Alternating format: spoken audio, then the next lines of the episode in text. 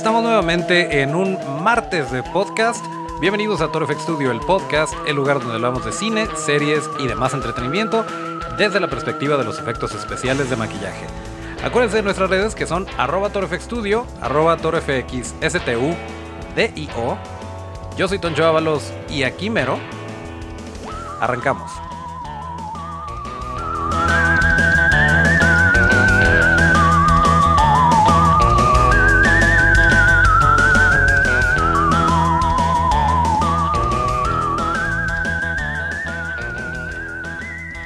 Pues nuevamente estamos eh, arrancando en esta ocasión el episodio número 46 de Toro FX Studio, el podcast.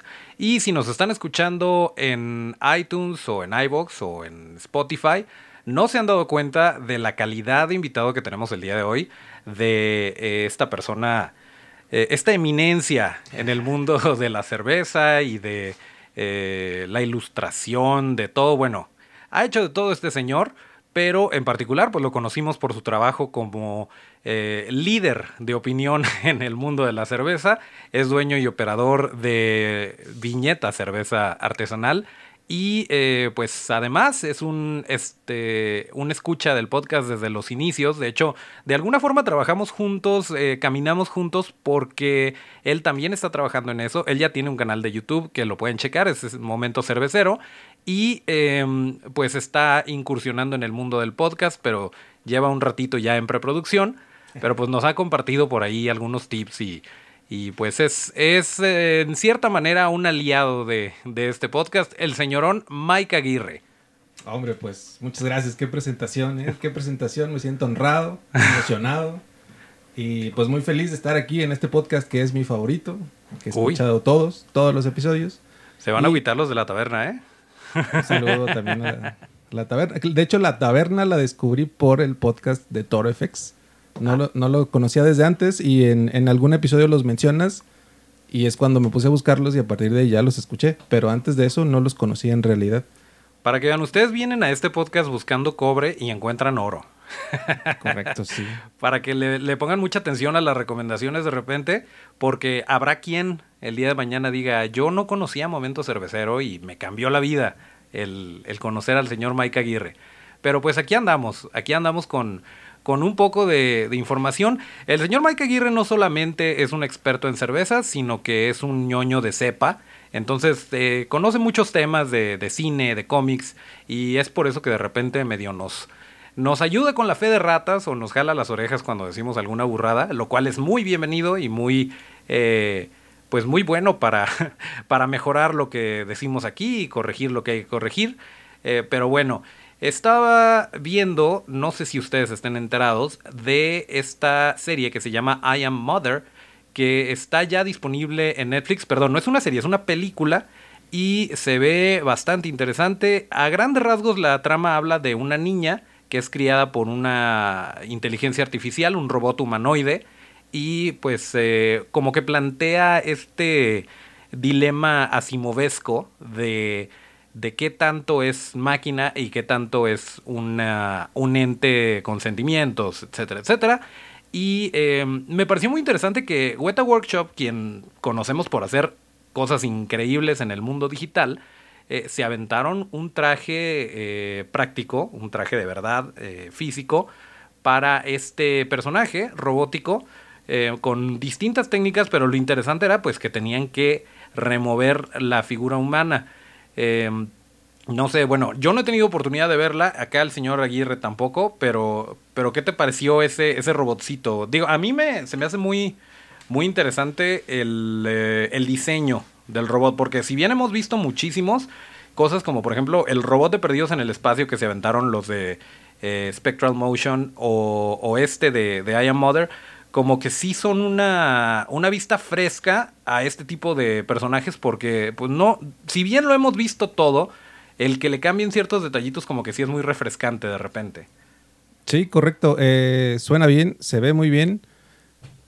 Igual no sé qué opinará quien nos escucha o qué opinas tú, Toncho, pero el, el mood en el que tienes que entrar para ver algo de ciencia ficción siempre tiene que ser específico, ¿no? Como, como persona que disfruta ver este tipo de, de productos de entretenimiento, Eh, no la he visto porque no he, no he estado tranquilo, relajado como para, para ponerla y apreciarla, porque son el tipo de cosas igual un poco pesadas o densas o en que tienes que meter demasiado a la historia o a la trama y eh, tiene que ser en un momento especial, ¿no? No es como... Sí, no es el tipo de cosa que puedas estar viendo mientras estás haciendo otra cosa porque de repente parpadeas y te pierdes algún detalle importantísimo para la trama y ya no la disfrutaste igual. Por supuesto, sí, sin duda. de hecho es una de las razones por las cuales yo no la he visto y porque la primera dama pues tampoco ha estado en ese mood, entonces tenemos que esperarnos a estar en el mismo canal al mismo tiempo para poder eh, disfrutarla, porque aparte a mí me da mucho coraje, no sé si a ti te pase que si estoy viendo algo que yo le estoy poniendo toda la atención del mundo y, lo hablaba con mi mamá, de hecho, que, que también la regañaba por eso. Eh, pues quieres, quieres que la persona con la que estás viendo después la puedas discutir y después puedas hablar de ciertos detallitos que, que notaste. Y si la otra persona no está en la misma sintonía, pues ya valió gorro, porque no, ni la van a disfrutar igual, ni la van a poder comentar. Pero bueno, si ustedes tienen oportunidad, después de escuchar ese bonito podcast, eh, échense I Am Mother, que está ahí en Netflix, y pues la comentamos, nos va a gustar mucho que nos, que nos den su, su, opinión de qué les pareció el robot, de qué les pareció la película. Eh, y es muy bueno, es muy bueno que Netflix esté apostándole a la ciencia ficción, que no solamente sean series, eh, por ejemplo, de cocina. Ya nos lo decía Kirk Thatcher, que, que de repente, eh, pues a Netflix le sale mucho más redituable si se pone a comparar Nailed It con eh, The Curious Creations of Kristen McConnell, que estaba súper padre, pero que en realidad era una serie más de, de entretenimiento que también tenía cosas de cocina, pues en este caso Netflix lo catalogaba como serie de cocina y es por esto que no, eh, pues no, no la podía poner, no la podía medir con la misma vara porque pues no, no eran las mismas cosas. Pero bueno, eh, en este caso creo que sí le están apostando mucho. Ya, ya ha habido varias producciones originales de Netflix de ciencia ficción y pues no solamente en series sino en películas y esto siempre es bueno para para nosotros que nos gustan los monstruos, la ciencia ficción eh, y todo este tipo de, de, cosillas que nos sacan un poquito de la, de la cotidianidad, de la, de la realidad.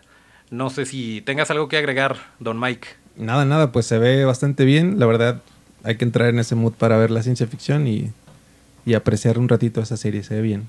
Y hablando de robots y de ciencia ficción, eh, pues estábamos un poquito, sobre todo los que somos fans de la saga de Alien y de todo esto, estamos un poquito tristes porque este, este guion, esta historia que traía Neil Blomkamp, que iba a traer a la pantalla grande, en donde iba a regresar Sigourney Weaver y bueno, resulta que, Higgs no se había muerto, que iba a ignorar todo lo que había pasado desde Alien 3 eh, y, e iba a continuar con, con esta película de Alien antes de que Ridley Scott eh, dijera, ¿sabes qué? Yo no juego, yo quiero hacer mis propias eh, precuelas y se aventaron pues Prometheus y, y, esta otra Covenant y al parecer va a salir otra, aunque por lo pronto está como que en veremos. Eh, y bueno, con eso nos despedimos de la, de la idea y del sueño de tener esta, esta película dirigida por Neil Blomkamp de Alien, que era prácticamente lo que todos queríamos. Incluso por ahí aventó eh, conceptos, creo que ya lo habíamos incluso platicado aquí en el podcast, aventó conceptos, eh, imágenes que estaba trabajando sin siquiera tener algo firmado, pero como para demostrar que ya estaba bien metido en la preproducción. Eh, y pues aparentemente muy seguro de que se iba a hacer y desafortunadamente no se hizo. Pero lo que sí se va a hacer y lo que se está trabajando y hasta el momento va bien es una película de Robocop que sería eh, totalmente acorde a lo que ya vimos, ignorando aquella película que, que fue pues un intento por relanzar la franquicia de Robocop. Eh, ahora lo, lo, va a hacer, pero eh, según sus palabras es totalmente original. El traje, ¿a qué me refiero con original? A que el diseño de, Robocop, que por cierto a mí sí me gustó en esta película que salió, eh, me parecía muy bien y aparte tuvimos la oportunidad de verla porque fuimos a Legacy FX y ahí estaba y no podíamos tomar fotos porque estaríamos en violación de contrato, pero estaba muy bonito el diseño de, del nuevo Robocop, aunque sí le pegó a los fans de Hueso Colorado y prueba de ello es que no le fue muy bien en taquilla a esta película. Le preguntan a Neil Blomkamp, que está trabajando en esto, que si va a ser el traje original, el que conocemos de, de Robocop de antaño, y dijo que iba a ser algo así, parafraseándolo, mil por ciento el traje original. O sea, no le va a mover nada, eh, va a ser un tributo, un homenaje a ese Robocop que todos conocemos y amamos. Entonces, ¿cómo funcionaría un traje así en la actualidad? No lo sé. No es malo el diseño, de hecho es muy muy bueno, pero pues habrá que ver la película para, para ver cómo, cómo lo justifican. No sé si te parezca a ti un poco eh, que se le empiece a notar la fecha de caducidad al, traje o al diseño original de, Robocop, Mike. Pues mira, eh, yo creo que se debe a, que sí, se han intentado rescatar estas películas que vimos en 80s, 90s, apelando a una nostalgia de todos los fans que no teníamos un universo tan amplio de entretenimiento disponible y las vimos cientos de veces. Es una realidad. Y eh, apelas mucho más a la nostalgia si utilizas el traje original o si te inspiras demasiado en el traje original, que va a ser pues sí, una, una sorpresa ver cómo lo adaptan al, nuevo contenido, nueva tecnología. Pero creo que a los fans de Robocop les puede parecer muy atractivo ver el mismo traje, porque quizá sea una de las razones por las cuales la, otra película que salió no hace tanto tiempo, pues no tuvo tanto éxito. El cambiar demasiado algo ya no funciona tanto. Ese mismo efecto a mí me pasó con la nueva Depredador, que ya te había platicado que la primera a mí me parece genial, la he visto 100 veces y no me aburre, pero cambiar todo el contexto, hacerlo absolutamente en ciudad, eh, con diferentes depredadores, mucho más violento, todo eso, me hizo no disfrutarla tanto como el primer depredador que hasta me sé los diálogos, ¿no? Porque la veía cada fin de semana y era fabulosa. Entonces, no sé en realidad cuál sea la estrategia de esta nueva Robocop. Suena interesante, habría que verla. Pero será ese el reto que tengan de ver cómo van a. Sí, y, está. Lo que pasa es que muchas veces, como que no saben a qué tirarle. Como que tienen, eh, tienen la idea, tienen los derechos, tienen la franquicia. Y dicen, es que no solo le voy a pegar a los, eh, a los nostálgicos, sino que lo voy a abrir para nuevas audiencias y entonces va a ser un hitazo. Y lejos de resultar en eso, no le pegan ni a uno ni a otro, porque por, por quererle dar a las nuevas audiencias, eh, pues como que alienas un poco a los, eh, a los fans de antaño. Y las nuevas audiencias a lo mejor no te entienden. Lo que sí le quieres dar a la nostalgia, como que no conecta con nuevas audiencias y ahí es donde se pierde todo, te quedas en medio y pues resulta, resulta ser un fracaso en taquilla. Y es muy triste porque, digo, por mala o buena que sea, si tuviéramos una película de Depredador cada dos años, eh, yo estaría feliz. ¿Por qué? Porque eventualmente una de esas va a estar buena. Y tenerla, a no tenerla, pues es mejor tenerla, ¿no? Además, eh, yo pienso que el diseño de los depredadores que, que se aventaron nuestros amigos de ADI, por cierto, eh, nuestro amigo Alec Gillis, con quien hablamos hace un par de semanas, estuvieron increíbles y está padre el hecho de que cada quien, cada artista o cada estudio se trate de, ponerle su marca a los depredadores. Y de hecho es una, es una mitología que se extiende mucho más allá de las películas. Hay cómics y hay infinidad de, em, pues, orígenes de los depredadores y del por qué son de una forma o de otra o por qué tienen una eh, fisionomía u otra, para qué sirven. Y bueno, hay una estructura por ahí eh, súper compleja, pero para nosotros que disfrutamos las películas y que nos quedamos con eso, sí de repente puede, puede brincar un poquito. Bueno, Tonchito está totalmente de acuerdo contigo, porque, porque a él le gustó la, la original y, la disfrutó mucho. Le gustó Alien contra Depredador incluso, pero ya el, llevarlo al cine como papá irresponsable, pues no, no fue la mejor idea, porque sí está un poquito más violenta y aparte, pues los efectos están mucho más eh, como que en tu cara, ¿no? Claro. Y, y eso, pues le afectó un poquito. Aunque bueno, habrá que ver cómo, cómo le va a Robocop. Creo que se están dando cuenta, tanto estudios como productores, eh, qué es lo que le gusta a la gente y por dónde llegarle. Simplemente, bueno, yo sigo y no me canso de repetir de aquí a noviembre que estoy muy emocionado con la, eh, la nueva de, Terminator porque va a salir Linda Hamilton. ¿Cómo lo van a justificar? O sea, si hay cosas en el tráiler que de repente te dicen, híjole, ojalá no se vayan por este lado. Pero, pero vaya, si, si lo logran aterrizar, creo que, va, va, a ser algo muy bueno. Y quién sabe si aplican la de Star Wars. si termina aquí y ya no vemos a los artistas, eh, a los actores, a los protagonistas originales y ya toman la batuta los demás, o si de plano la terminan aquí. Que bueno, habrá, habrá que ver eh, qué es lo que sucede. Que también viene eh, Ghostbusters en 2020, se está trabajando Gremlins 3, que por cierto ahorita vamos a hablar de, otro detallito de Gremlins. Em, entonces, creo que, que ya están, están viendo la manera de conciliar a los fans de antaño y a los nuevos. Es decirles, ahí les va la película que quieren, eh, dense, pero ya a partir de aquí ya puedo hacer lo que quiera, porque ya te cumplí. Claro. Eh, y bueno, pues como en Star Wars, ¿no? O sea, ya te mostré a Harrison Ford, ya te mostré a Carrie Fisher, ya te mostré a Mark Hamill. Eh, ahí viene, eh, ¿cómo se llama? Lando, Billy D. Williams. Lando, el... Lando Calrissian, ajá. ajá. O sea, ahí viene el Lando original.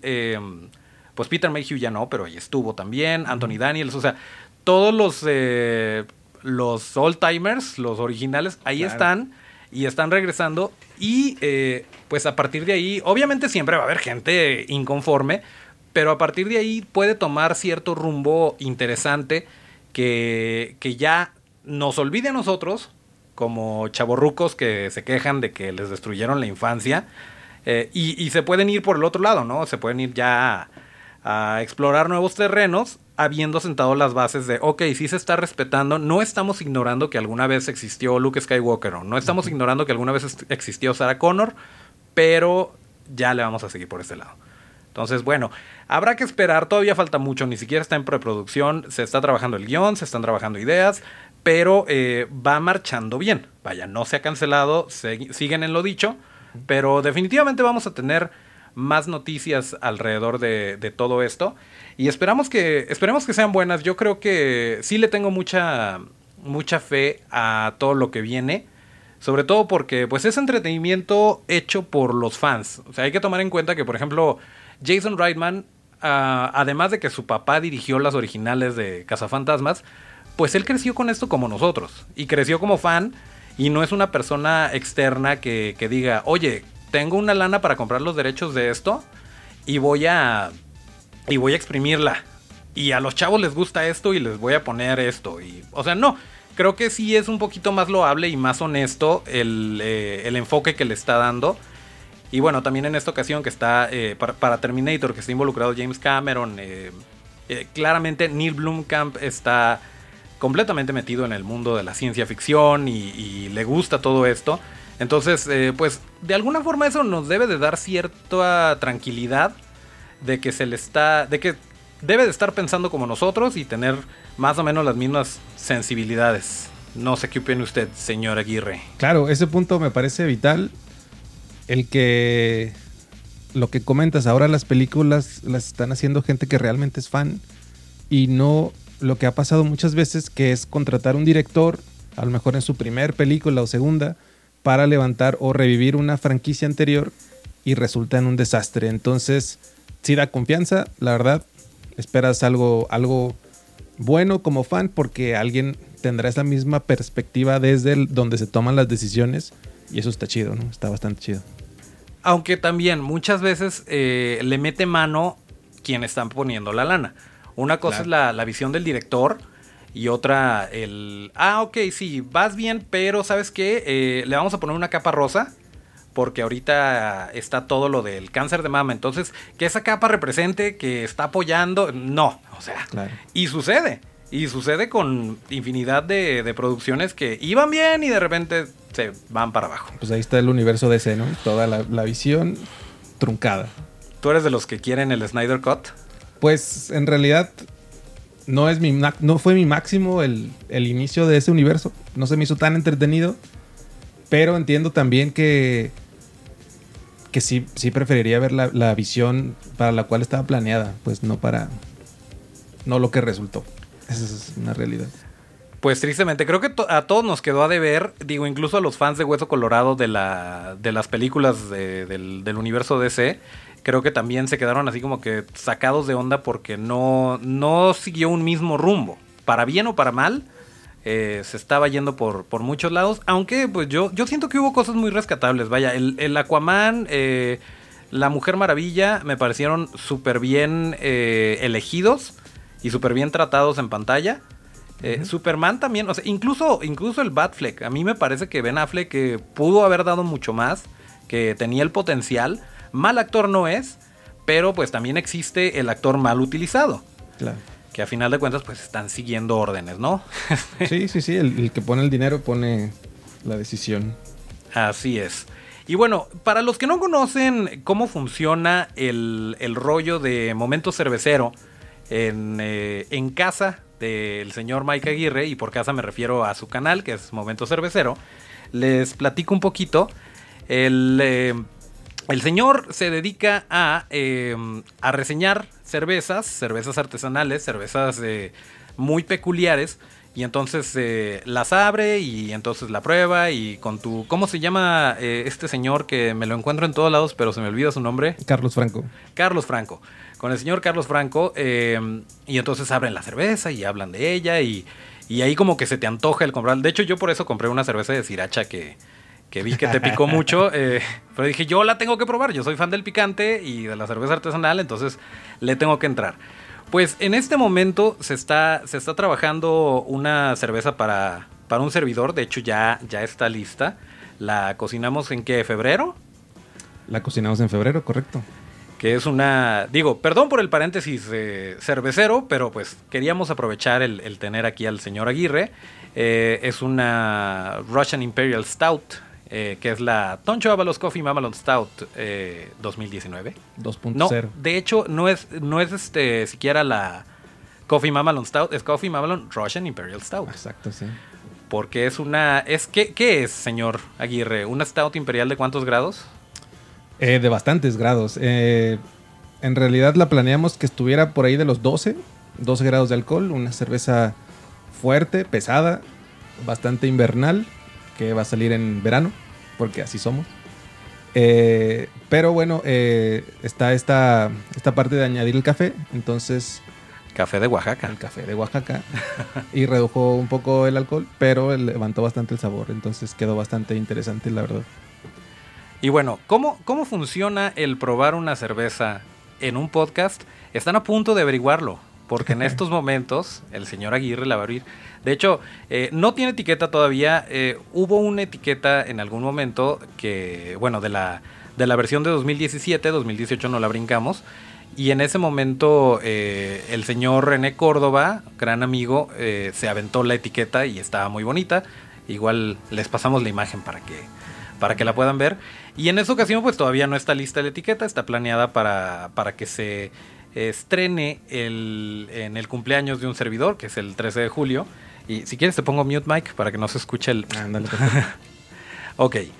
Y eh, pues así es como, como está funcionando esto. De hecho, por ahí eh, ha habido planes, ha habido pláticas con, con todo el corporativo de Viñeta, con toda la, la, mesa de directores para hacer una cerveza para la, eh, esta, esta celebración que tenemos a final de año de Torfex Studio.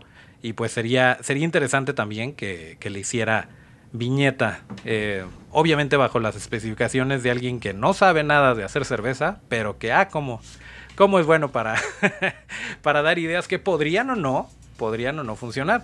Que acá el señor Aguirre, eh, pues al parecer la supo combinar muy bien porque, porque trae café, porque está alcoholosa, porque es una Russian Imperial Stout que se hizo eh, pues bastante rápido y, y pues creo que, que, bastante bien porque conociendo, conociendo otros productos de la cervecería, sabe uno que es, que es garantía de calidad. ¿O qué, señor? Pues sí, correcto, ya, ya me escucho también. Sí, claro. Eh, sí, ya, pues aquí tenemos ya servida la, la cheve. La abrieron todo el tiempo, pero aquí está servida. Como la pueden ver, vamos a hacer el momento cervecero en el Toro FX Studio Podcast.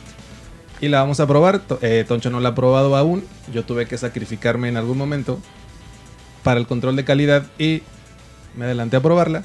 Pero bueno, eh, pues es una cerveza bastante, bastante oscura. Con un cuerpo muy pleno, muy, muy espesa se podría decir al paladar. Y eh, con una espuma teñida de marrón que pues se ve bastante apetitosa. No es mi estilo favorito por lo pesado que es y porque en esta ciudad hace calor todo el año. Pero Toncho parece que, que disfruta demasiado esta, este estilo y por eso preparamos esta cheve para su cumpleaños con el agregado de café de Oaxaca. De hecho, la, la, burbuja se ve bonita, ¿eh? Este, me habías dicho que por el alcohol no, no conserva tanto, tanto la espuma, pero yo la veo bastante... Pero la está guardando bien, sí. Bastante decente, ajá.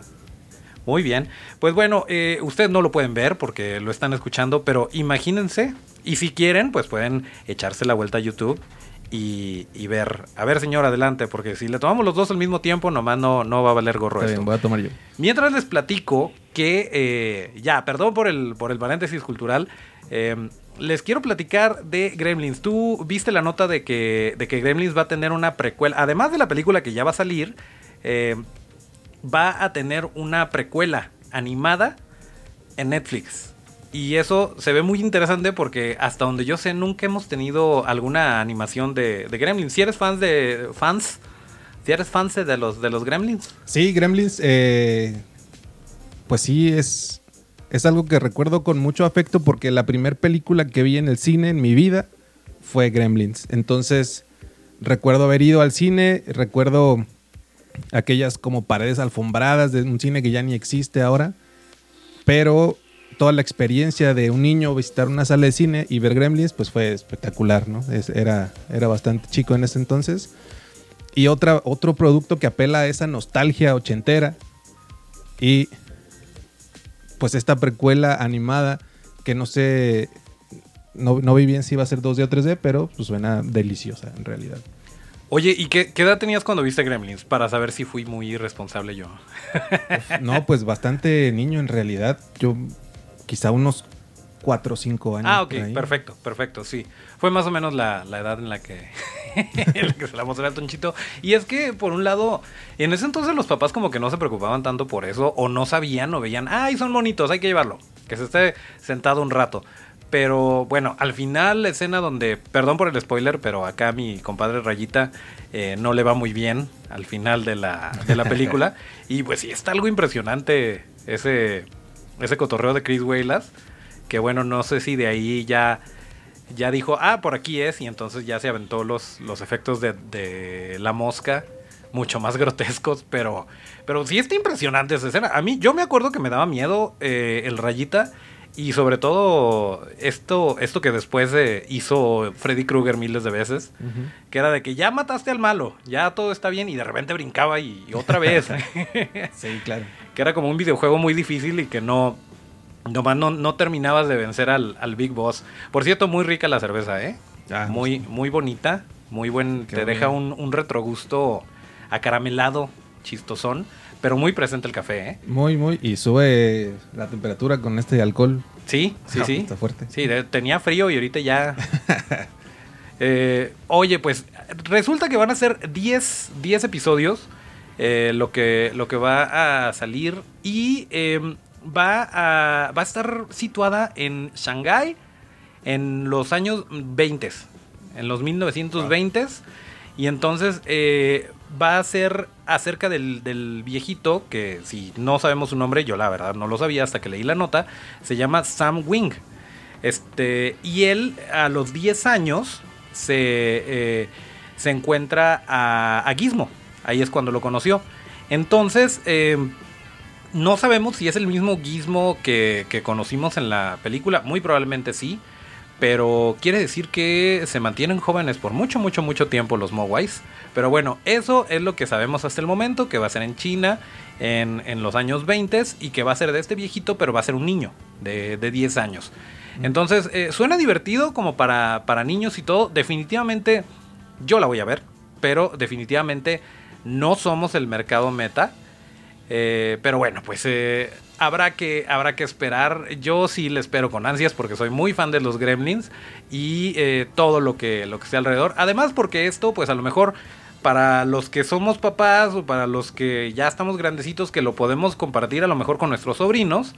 El, el, irlos preparando, ¿no? Y, ah, sí, mira, esta es la animación, esta es la, la caricatura de, de, que por cierto no dice la nota si es 2D o 3D, eh, pero ojalá y sea 2D. Ojalá, para, sí, estaría chido. Eh, porque sí se vería medio raro, ¿no? Como el especial de Navidad de, Star Wars, si, si, lo hicieran, si, lo hicieran, 3D. Pero bueno, eh, el, empezar a compartir, el empezar a, introducir a los niños, a, a sobrinos, hijos, lo que sea, a este mundo de los gremlins y ya viéndolos más o menos listos, ah, mira, ahí te va, te voy a poner la película. es una película de Navidad, es una película familiar donde sucede que también hay eh, genocidio y cosas. claro, y es que lo que platicamos hace un momento, ahorita pusiste en la imagen como pues, una imagen promocional de lo que será esta animación y se ve la siluetita de Gizmo, que Gizmo es un monito pues bonito. Y eso pasó en ese tiempo que me llevaron a ver Gremlins, pues el póster salía Gizmo. Y sus padres dijeron, oh, claro. Estaba saliendo de la cajita y así. Es, para los niños, esto es un bonito, muy, muy bonito.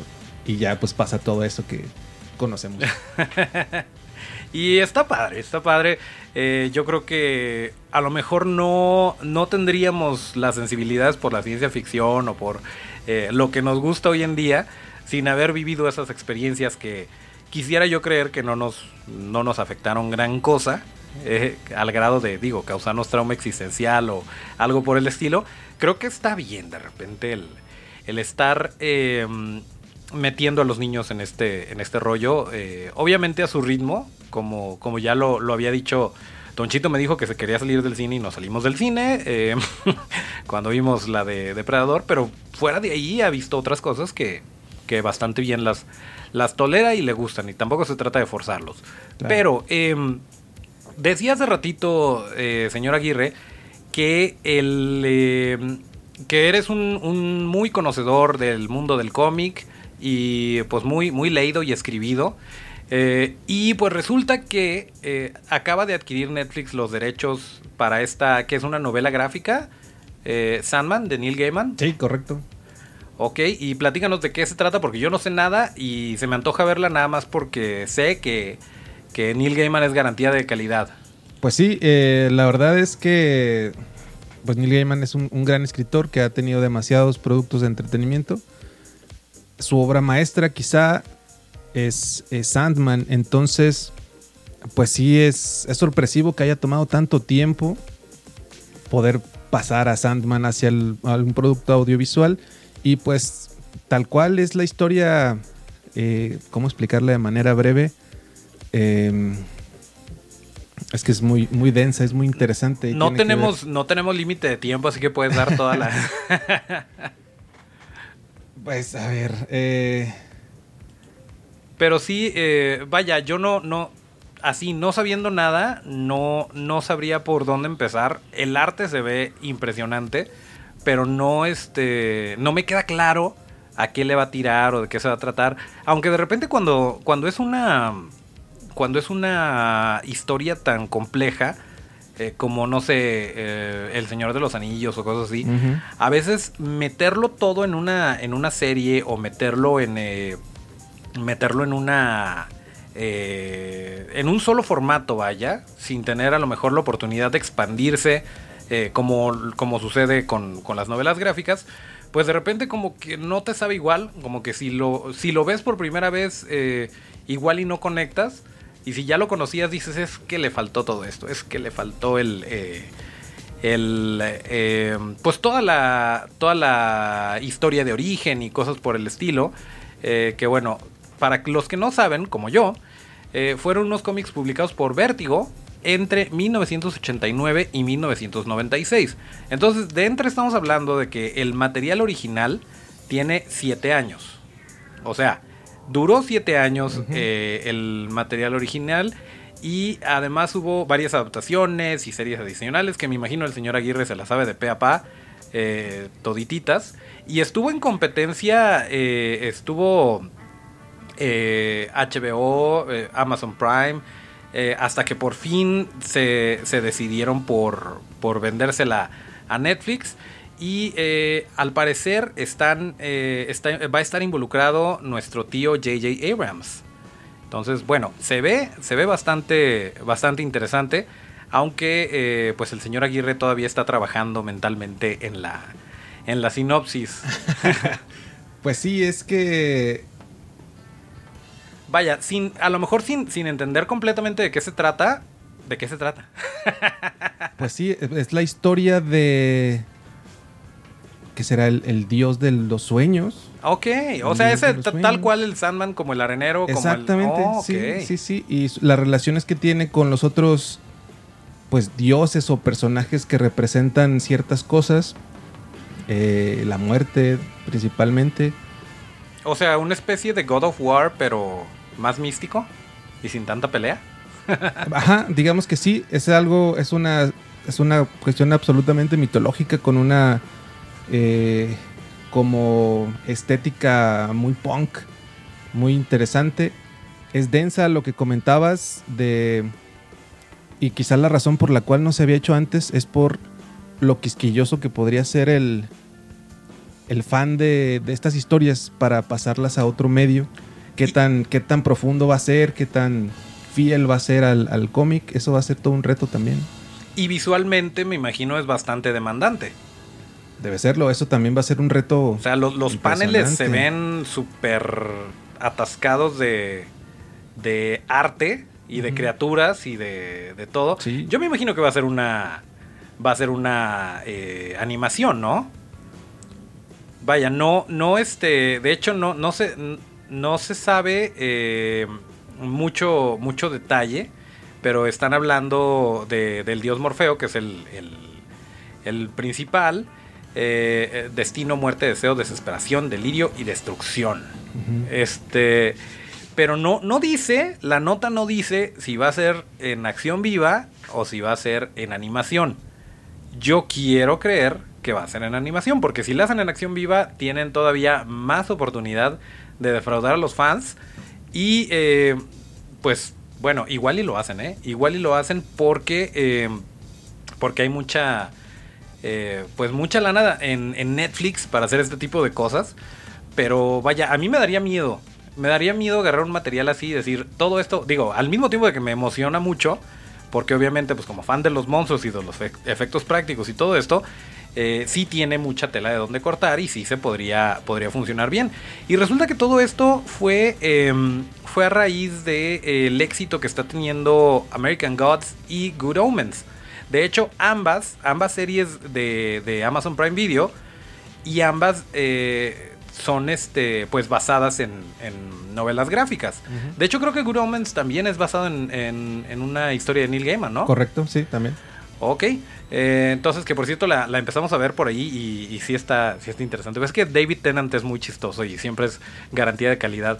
Pero, pues bueno, vamos a ver qué, qué tal. Em, ojalá, ojalá y le vaya muy bien para que sigamos teniendo este tipo de, de productos y de producciones. Claro. Em, y eh, pues bueno, no sé si tengas algo, algo más que agregar, señor Aguirre. Pues, eh, como sea que tomen esa producción, ojalá. Yo creo que tienen de dos. O le meten muchísimo dinero y hacen algo espectacular, episodios carísimos. O la hacen pedazos con presupuesto bajo. En realidad, me parece que lo que lo que no podría pasar es que le metan mucha lana y no funcione y que la cancelen después de un par de episodios, como también sucede, ¿no? ¿Cómo le pasó a Something? Como le pasó a Something, exacto. Sí, digo, ser- sería interesante ver eh, cómo lo... A lo mejor lo hacen muy minimalista, a lo mejor lo hacen así como que surrealista, pero barato, vaya, con, con algo, una, una solución muy creativa y no necesariamente construir estos sets gigantescos o, o hacerlo todo, eh, vaya, mostrarle todo a la audiencia. Digo, estamos especulando, pero, pero son cosas que podrían suceder y que a lo mejor tienen un mayor impacto que el, el hacerlo totalmente como lo marca el, el material original, el material fuente. Y bueno, pues el caso es que esperamos que, que le vaya muy bien. Netflix se ha equivocado antes, pero creo yo que ha tenido más aciertos que errores y pues esperemos que esta no sea la, la excepción. Claro, y, y también conversábamos esta cualidad de que haya sido una serie contratada para Netflix y que no vaya a la plataforma de DC, que eso es algo que llama la atención, no sabemos por qué, pero bueno, ahí está el tema. Pues aparentemente a DC no le está, no le está yendo muy bien, ni en, ni en suscriptores, ni económicamente. Eh, y es por esto que, bueno, cosas como Swamp Thing se cancelaron y que pues no, no saben más o menos, eh, como que tienen que replantearse la, la ruta. Porque sí les eh, sí le están batallando un poquito. Ya vieron que no es cualquier cosa ponerse las patadas con, con Netflix. Eh, pero bueno, el caso es que nosotros como consumidores, mientras más nos den, pues mejor. Sí, claro. Eh, Y dicho lo anterior, pues no, no sé si tengas algo, algo más que agregar, don No, Mike. No, no, no, nada más. Esperando con ansias que se produzca y salga buena. Exactamente. Bueno, eh, pues nuevamente estamos, eh, ustedes saben que aquí no, no hay límite de tiempo, pero sí tratamos de mantener los episodios un poquito eh, concisos y es por esto que nos vamos a disponer a cerrar este bonito episodio, como lo marca la tradición. Eh, pero bueno, ya, sab- ya saben que todo esto lo hacemos en vivo completamente. Entonces, eh, pues vamos a ver, vamos a ver. Ya, ya sería la segunda vez que no nos equivocamos con la canción. Esto estaría muy bien. Vamos a ver si vuelve a pasar. A ver. Ahí va.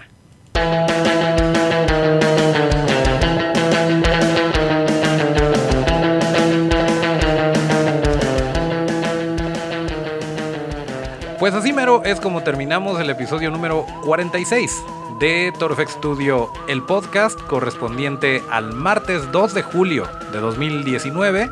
Eh, acuérdense que para seguir la conversación, para seguir discutiendo todos estos bonitos temas, hay que seguirnos en nuestras redes que son arroba torfxstudio, arroba torfxstu, DIO. Yo soy Toncho Ábalos. Mis redes son... ¡Ah! Eh, sí, mis redes son arroba Toncho Ábalos con T y Yo soy Mike Aguirre. Y recuerden Momento Cervecero en YouTube y en Facebook. Por ahí andamos. Y Hasta el próximo llamado. eso.